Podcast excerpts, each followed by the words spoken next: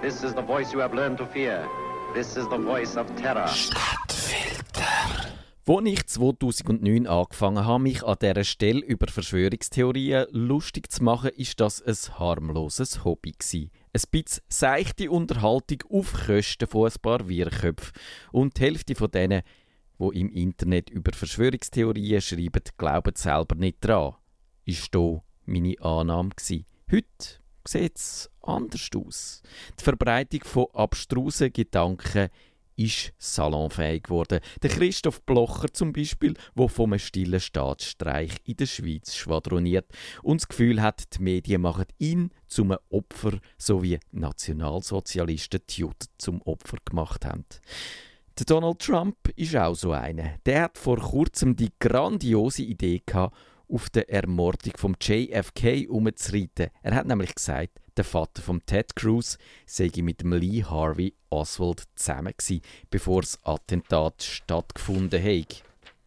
Der Ted Cruz ist im Trump sein Konkurrent um die republikanische Präsidentschaftskandidatur gewesen, und der Lee Harvey Oswald hat Kennedy verschossen und bis heute glauben ja sehr viele Leute, dass er das nicht allein gemacht hat. Der Peter, wo die Sendung da ab und zu hört, hat mich auf einen interessanten Artikel aufmerksam gemacht. Vielen Dank dafür. Das Online-Magazin vokativ.com hat nämlich aufgezeigt, wie die Verschwörungswebseiten in den letzten Jahren wie Pilze aus dem Boden geschossen sind.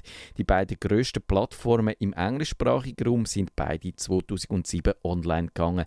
Zum einen Disclosure TV, da gibt es Artikel über UFO-sichtige Geistererscheinungen und so Sachen. Man kann dort zum Beispiel lesen, dass es wegen dem CERN ganz seltsame Wulchenphänomen über dem Welschland gibt und dass es UFO über dem Gebiet vom sogenannten Islamischen Staat explodiert sei.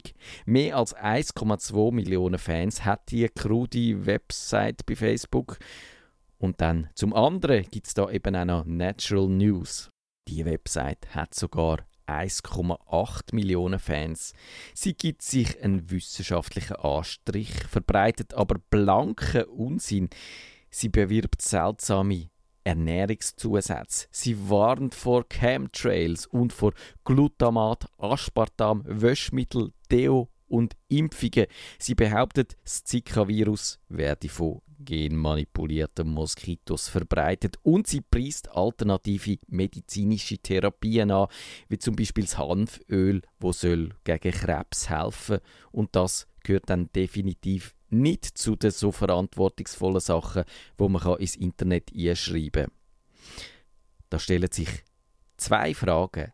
Kann man die Verschwörungstheorien heute noch als simple Unterhaltung anschauen wo man sich problemlos darüber lustig machen kann? Oder ist es eine echte Gefahr, wo die aufgeklärte Gesellschaft bedroht?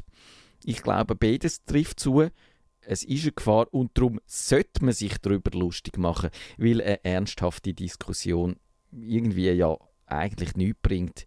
Wie zugänglich der Donald Trump und der Christoph Blocher für Argumente sind, haben sie ja schon häufig genug unter Beweis gestellt. Und apropos Donald Trump, da steht ja die Frage im Raum, wie ist der dazu gekommen, sein Rival im Präsidentschaftskampf mit der Ermordung von John F. Kennedy in Verbindung zu bringen? Die Geschichte stammt direkt aus einem Revolverblatt namens The National Enquirer.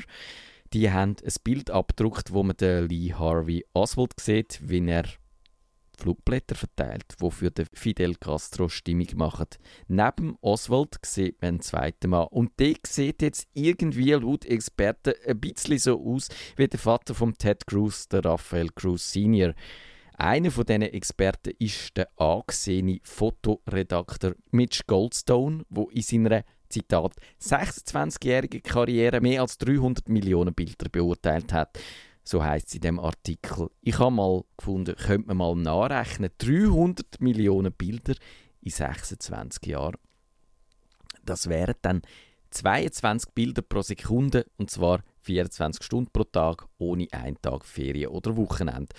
Aber ist ja in dem Zusammenhang eigentlich auch schon fast egal.